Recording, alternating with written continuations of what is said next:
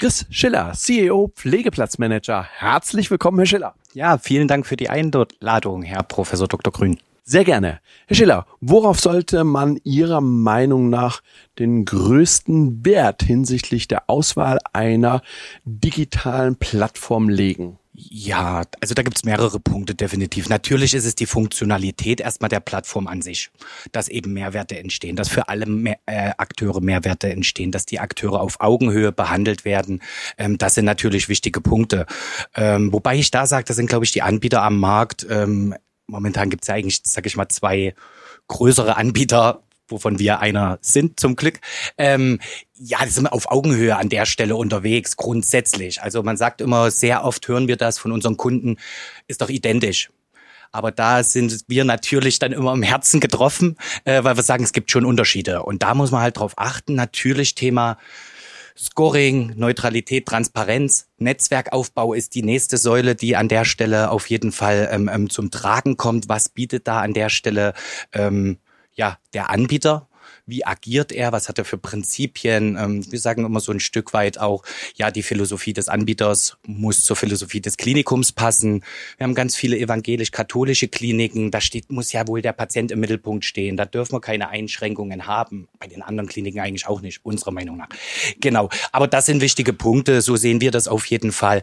Gibt mit Sicherheit noch mehr. Es ist auch ein Thema mit dem Datenschutz. Wir hatten vorhin schon mal kurz dazu gesprochen, der ganz, ganz wichtig ist. Da geht es darum, auch einen Dokumentenversand tatsächlich end-to-end -end verschlüsselt zu haben. So, wie und wie funktioniert das? Also ähm, ja, und das sind wichtige Punkte. Zum Thema Neutralität. Welche Parameter gilt es bei der Anwenderwahl im Sinne einer Compliance zu beachten? Ja, ähm, ich kann ja mal anfangen, wie wir es machen. Wir am Ende im Hinblick, dass wir eben an der Stelle Patientenwunsch und Wahlrecht in den Mittelpunkt stellen, das Wettbewerbsrecht nicht berühren oder, oder ja, Akteure benachteiligen. Deshalb ist bei uns das Matching eben so aufgebaut, dass wir sagen, Versorgungsart, Pflegeart beispielsweise im Reha-Sektor dann der Fachbereich ähm, und, der, und die Region. Das sind für uns objektive Kriterien, um natürlich ein passgenaues Matching herzustellen. Und das ist auch ein USP von uns, wo wir sagen, unsere Pflegearten sind extrem granular aufgebaut. Ähm, dass wir eben sehr passgenau und treffsicher adressieren können und dann nicht in das Problem laufen, dass wir eben eine Vielzahl an Anfragen raussenden, die vielleicht gar nicht zu dem jeweiligen Nachversorger passen und dann auf so eine ja, ich sag mal, Brücke zurückgreifen müssen, dass wir in einem Stufenprozess adressieren, ähm, weil dann benachteiligen wir ja schon wieder andere Akteure und der Patient hat eben gesagt, in der Region suche ich. Und dann kommen eben 20 oder 30 Pflegeeinrichtungen in Frage und die sind dann auch zu adressieren. Das ist eben an der Stelle wichtig und ähm, ja, und dann gibt es natürlich Möglichkeiten, das kann man, kann man ja auch so sagen, es sind Philosophiefragen. So, und ich hatte vorhin gesagt, es gibt zwei Anbieter ähm, zwei größere Anbieter. So und der Anbieter in Berlin beispielsweise ist eben davon überzeugt, zu ranken. So, weil, weil gesagt wird, okay, das ist eben künstliche Intelligenz, das bringt uns nach vorne. Kann man so sehen. Wir sehen es eben anders und wir sind eben dagegen zu sagen, wir ranken den Nachversorger im Hinblick auf eine ja, Rückmeldegeschwindigkeit oder im Hinblick ähm, auf gegebene Absagen oder Zusagen. Ähm, denn was passiert am Ende, wenn ich das noch an einem praktischen Beispiel erläutern darf, ist es natürlich so, dass dann der, ähm, der kleine ambulante Dienst ähm, ist eben benachteiligt im Vergleich zur Pflegekette. Denn dort ist eben, oder das kleine Pflegeheim, dort ist eben ähm, ähm der jeweilige Besitzer, der Geschäftsführer, ist am Pflegebett unterwegs und sitzt nicht den ganzen Tag an dem Rechner und kann sofort reagieren. Ähm, das ist natürlich ein Problem, weil dann die größeren Ketten beispielsweise, die haben ähm, ein zentrales Belegungsmanagement. Da sitzt jemand am Computer und reagiert sofort, hat aber ja mit der Qualität gar nichts zu tun. Genauso wenig hat es nichts damit zu tun, ob Qualität vorhanden ist oder nicht, wie oft ich absage. Im Gegenteil, man könnte ja auch die Theorie aufstellen, die Häuser, die eine gute Qualität bieten, sind voll belegt. In Deutschland sprechen wir allgemein von Vollbelegung, also das kann man mal ein bisschen ähm, relativieren, das weiß ich, aber einfach um das Szenario mal aufzumachen. Und vor allen Dingen fragt man sich dann, wo geht es hin? Was sind später mal Parameter an der Stelle? Wie berücksichtigen Sie die Patienteninteressen und den Patientenwunsch? Ja, wir versuchen den Patienten von Beginn an in den Prozess einzubeziehen. Natürlich ist im ersten Schritt immer der Sozialdienst aktiv und spricht auch mit dem Patienten. Aber sobald Hilfegesuche nach außen gehen und es kommen Rückmeldungen, ist es über unsere Plattform möglich, sofort den Patient einzubeziehen in Form einer Patienteninformationsmappe.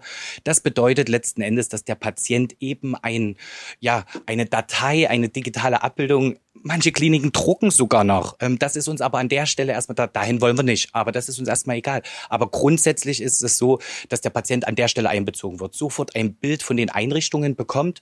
Bedeutet letzten Endes haben zwei Einrichtungen beispielsweise gesagt, ich könnte aufnehmen, ich habe einen freien Platz und dann werden die Einrichtungen dargestellt. Ich habe sofort als Angehöriger, als Betroffener die Kontaktdaten. Ich habe Bilder.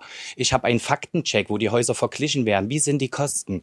Ähm, darf ich mein Haustier mitbringen? Also all die Fragen, die einfach einen Betroffenen, die Angehörigen umtreiben.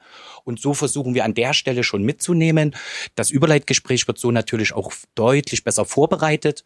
Und wir vermeiden mit der Mappe auch diese Doppelanfragen, wenn die Klinik anfragt und dann geht der Angehörige ins selbe Haus nochmal. Denn an der Mappe hängt auch auch genau das dran, dass alle Einrichtungen, die in Frage kamen, mit aufgeführt sind, mit Status, Rückmeldung gegeben, keine Kapazität, ähm, Hilfeangebot abgegeben oder noch nicht adressiert. Und so lenken wir natürlich die, die Ströme an der Stelle und vermeiden die Doppelanfragen und der Patient ist einbezogen.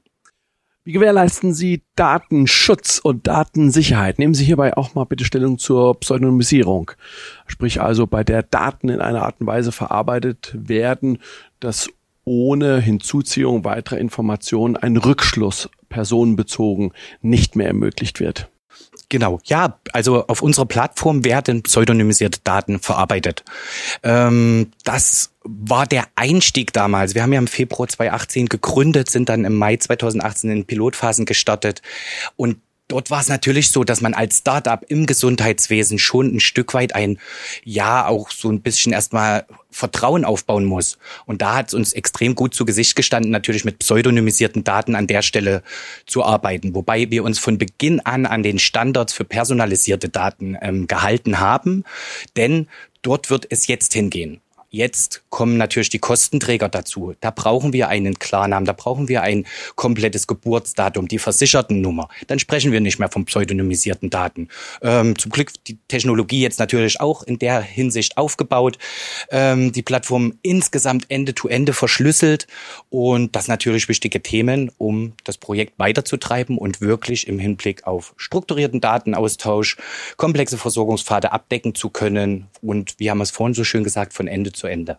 Abschließend noch eine Frage zum Mehrwert. Dem Mehrwert beschreiben Sie den doch mal bitte aus Sicht Dokumentenversand oder Workflow beziehungsweise dem Monitoring des Entlassmanagements, aber auch dem Monitoring hinsichtlich ganzer Gesundheitsregionen. Genau, das ist natürlich ähm, eine Riesenmöglichkeit. Also einmal Gesundheitsregierung komme ich vielleicht gleich nochmal drauf, aber auch das Berichtewesen, was wir unseren Kliniken mit an die Hand geben. Denn wir haben festgestellt, dass bei vielen Kliniken an der Stelle häufig die Transparenz nicht so da ist oder umständlich herausgefunden werden muss, wie viel Entlassungen habe ich denn pro Monat in die stationäre Pflege, in den Reha-Sektor etc. Hier haben wir ein, ein Tool an die Hand gegeben, ein Berichtewesen letzten Endes, was das eben ganz genau transparent macht, wo genau gesehen wird, okay, wann ist der Patient oder das Hilfegesuch eingestellt worden, wie haben die Nachversorger reagiert und das sind ja wieder ganz wichtige Inhalte, um letzten Endes auch, ja, wenn der MDK, wenn ich mit dem MDK argumentieren muss, dass ich eben das aufzeigen kann, was habe ich ich denn getan? Wer hat Rückmeldung gegeben? Wo habe ich angerufen? Und das Schöne natürlich mit Schnittstellentechnologie mittlerweile ist das ganze Thema sogar einmal natürlich das Hilfegesuch über das KISS per Knopfdruck zu erstellen und dann aber sogar die Daten, die Rückmeldungen der Nachversorger direkt wieder ins KISS-System einzuspielen. Und das ist natürlich auch ein, ein großer Mehrwert.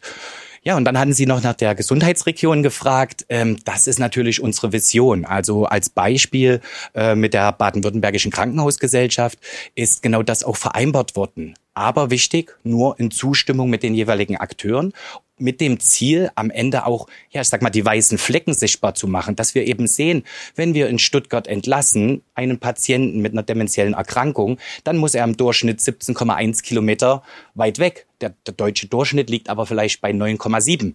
dann wissen wir, okay, an der Stelle äh, besteht ein Bedarf. Und das kann man natürlich noch deutlich weiter treiben, das Thema. Aber ich glaube, ein ganz wichtig ist, um eben die Versorgungslandschaft zu analysieren und damit eben auch zu verbessern. Herr Schiller, vielen herzlichen Dank. Sehr gern, Herr Professor Dr. Grün.